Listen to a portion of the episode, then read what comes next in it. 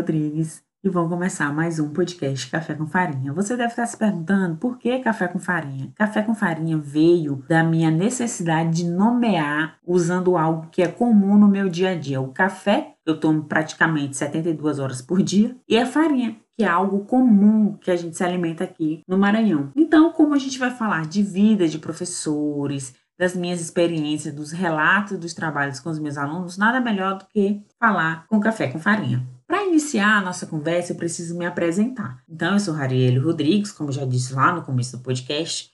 Eu sou professora atualmente de Sociologia, Antropologia e Educação Física, mas na história que eu vou contar é o meu concurso na rede estadual de ensino que eu assumi em 2010, dia 22 de março de 2010. Desde quando eu assumi, eu sempre pensei em constituir uma educação um pouco diferenciada. Por quê? Porque eu levei e levo, na verdade, em consideração os olhares, as experiências, os lugares que os meus estudantes ocupam, levando também em prerrogativa o lugar que eu ocupo enquanto professora. Então, quando eu lembro do dia que eu fui fazer a prova em 2009, dezembro de 2009, onde eu já estava com uma criança pequena, de cinco meses, que eu dependia de outras pessoas para conseguir fazer as tarefas, eu tento desenvolver uma educação um pouco mais empática, mais afetiva, principalmente como eu estou relacionada a pessoas que já fazem parte de uma família, não no sentido de serem filhos, mas de serem já progenitores. E levar em consideração esse processo de ensino, essa compreensão empática do aluno, fez com que eu me aproximasse muito mais dos estudantes. E a história que envolve hoje é justamente esse início. Como é que eu tomei posse? Quais são os acontecimentos que norteiam essa? Opa, hoje eu sou professora do Estado efetiva. Tomei posse, na verdade, em 2010, como eu já comentei para vocês, no município de Santa Inês, que fica ali na região do Médio Mearim. Se vocês quiserem saber um pouquinho mais de Santa Inês, vocês procuram no Google, tá bom? Ou não, vai depender do que vocês querem fazer. E quando eu tomei posse, eu fui nomeada para duas escolas, né? Porque eu tenho uma carga horária de 40 horas semanais. Uma ficaria em Pio 12 e outra ficaria no município de Santa Inês. A do município de Pio 12 eu fui nomeada para assumir uma escola chamada Centro Educacional Newton Belo, hoje já não existe mais, já foi encerrada pelo Estado. E outra era o Centro Educacional Padre Chagas, em Santa Inês. Então, eu vim ganhando experiências nessas duas escolas. Até o concurso de 2009, a única experiência que eu tinha com escola foi o estágio no curso de Educação Física, que até então eu ainda não tinha terminado o curso de Ciências Sociais, que só terminei em 2017. E foi com as experiências que eu tinha do Estado, no estágio, na verdade, que fez com que eu tivesse mais ou menos um receio de começar a dar as minhas, as minhas aulas, fazer as minhas atividades. Primeiro, quando eu assumi a primeira turma de CNO, eu jurava que aqueles alunos iriam me matar. A sensação que eu tinha é que eu não ia domar aquele demônio e que qualquer hora, qualquer momento, as cadeiras iriam voar em cima de mim. Por quê? Porque a única experiência que eu tinha era o estágio. Então, nas escolas de aplicação, os alunos, como já estão acostumados com esse vai e vem de aluno novo, com inovação, com novas técnicas e pensamento, eles já auxiliam, já cooperam com os estagiários. Quando a gente vai reger, né, gerir a nossa própria sala de aula, que não tem ninguém para você pedir socorro, você se vê exatamente só. E era esse sentimento de solidão, de desamparo, de incapacidade, de dúvida que eu senti nos meus primeiros dias de aula. Embora eu tivesse todo o conhecimento da disciplina, que porventura a educação física no ensino fundamental e no ensino médio ainda é constituída como uma disciplina que só joga bola, então eu tinha que enfrentar essa ideia de que a disciplina era exclusivamente prática. E dois, eu tinha que incentivar os alunos a reconhecer o aspecto teórico da disciplina. Daí vocês tiram a minha loucura relacionada à preocupação. E ainda tem um agravante. Quando eu tomei posse, não foi nomeada somente para dar aula de educação física. Eu dei aula de química, de física, de biologia, de geografia, de matemática e de produção textual. Por quê? Faltava professores e como eu tinha a formação, tinha não, tenho que ainda morri, né? Tenho a formação em fisioterapia, então, eles pensavam que eu também tinha capacidade suficiente de dar aulas de biologia, de química e de física, por exemplo. Coisa que eu me virava nos 30 para dar conta. Eu acho que eu assassinei uns 500 mil alunos nesse processo para ensinar algo que eu não tinha tanta propriedade. Então, ao mesmo tempo que eu estava ensinando para os alunos, eu também estava aprendendo. E o que, que eu quero contar com isso? É quando a gente fala do espaço educacional, está para além do conteúdo, efetivamente. Tem, outra, tem essas relações imbrincadas, essas disputas de poder, de lugar, que quando você está no estágio probatório, que eu gostava de chamar de estágio purgatório, que a gente não pode necessariamente se virar contra a gestão e bater o pé, opa, eu só vou dar aula na minha disciplina, a gente acaba fazendo situações que com o tempo nos deixam cada vez mais desconfortáveis. Então, quando passou o meu estágio probatório, que foi com três anos de atuação na rede, eu cheguei, conversei com a gestão e disse: opa, agora eu não assumo mais nenhuma outra disciplina, eu vou ficar com a minha disciplina. E isso gerou conflitos, porque a escola ela estava organizada com alguns conchavos, né, no sentido de beneficiar uns e outros, e não necessariamente o processo de ensino, né, e consequentemente o processo de aprendizagem. E é nesse contexto mais amplo que eu venho constituindo as minhas experiências, as minhas vivências. Por quê? Quando eu vou dar aula, no começo, é, eu tinha um pouco de medo e confesso que era muito mais medo relacionado à insegurança de não conseguir dar conta do que a ausência de conhecimento, que eu pensei em constituir uma identidade, uma representação, um, um personagem, vamos dizer assim, ficcional, relacionado ao professor que eu queria ter tido enquanto eu era estudante e, o, e esse profissional, esse professor, essa professora eu iria ser para os meus alunos. A partir do momento que eu escolhi ser a professora que eu queria ter tido no meu espaço educacional, enquanto estudante, eu percebi que a relação entre eu e os meus alunos modificou constantemente. E é dentro desse processo da construção dessa relação de amizade, de companheirismo, de colaboratividade, que eu consigo desenvolver inúmeros projetos.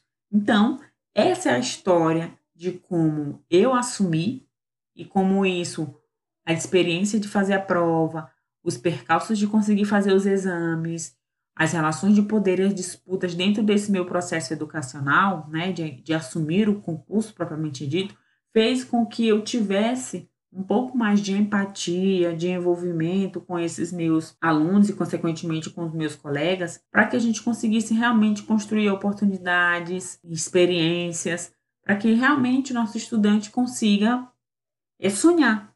E com isso, eu comecei a desenvolver atividades para além do conteúdo da sala de aula, que são essas atividades que a gente vai ouvir no próximo podcast. Quando a gente fala de memória de sala de aula, a gente precisa levar em consideração muitas coisas, não é? Ah, eu me lembro na época que, eu, que eu iniciei, como que era estranho é falar com os meus colegas e chegar com ideias inovadoras e depois você pensa assim, pô, não faz sentido, não faz sentido, não sei se faz sentido para vocês, mas não faz sentido a gente estar tá sempre correndo atrás do, do que é melhor, de quantificar, de bonificar só o que sai como positivo, mas a gente precisa perceber dentro desse processo educacional também as pessoas que não se encaixam nesses padrões, os que não estão na, na, na ponta, no sentido do começo, no auge, no ápice, né, dentro desse aspecto. Mas, mas quem está lá com dificuldade, quem está escondido, quem está no canto, eu acho que a minha vivência educacional está muito mais envolvida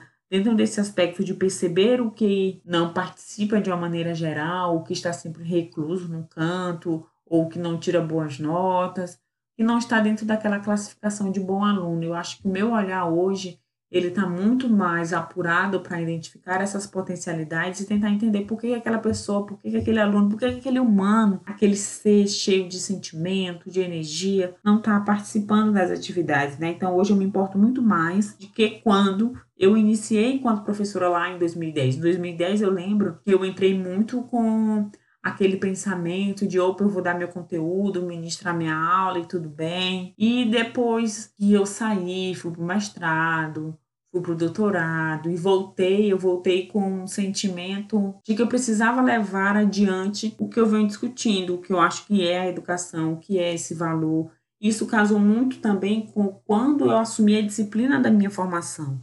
Eu vim assumir efetivamente a disciplina de educação física em 2015 praticamente cinco anos depois, porque em 2013 eu saí para o mestrado em Cultura e Sociedade da Universidade Federal do Maranhão e só voltei em 2015, que foi quando eu defendi a dissertação. Então, efetivamente, eu voltei para a sala de aula em 2016. Eu fiquei três anos fora, vamos dizer assim. Quando eu voltei em 2016, eu voltei, opa, eu preciso mudar a realidade que eu estou inserida, porque não é justo só eu, enquanto professora, ter tido essa oportunidade, os meus alunos precisam ter também. Então, foi dentro desse momento, desse contexto, e muito do, do que eu venho ouvindo e vivenciando, principalmente quando eu finalizei Ciências Sociais, que daí esse olhar um pouco mais crítico, mais empático, mais altruísta, mais de alteridade, dentro desse contexto mais amplo, eu voltei com engajamento para a educação muito maior do que quando eu saí na época do mestrado. E eu acho que isso foi um divisor de águas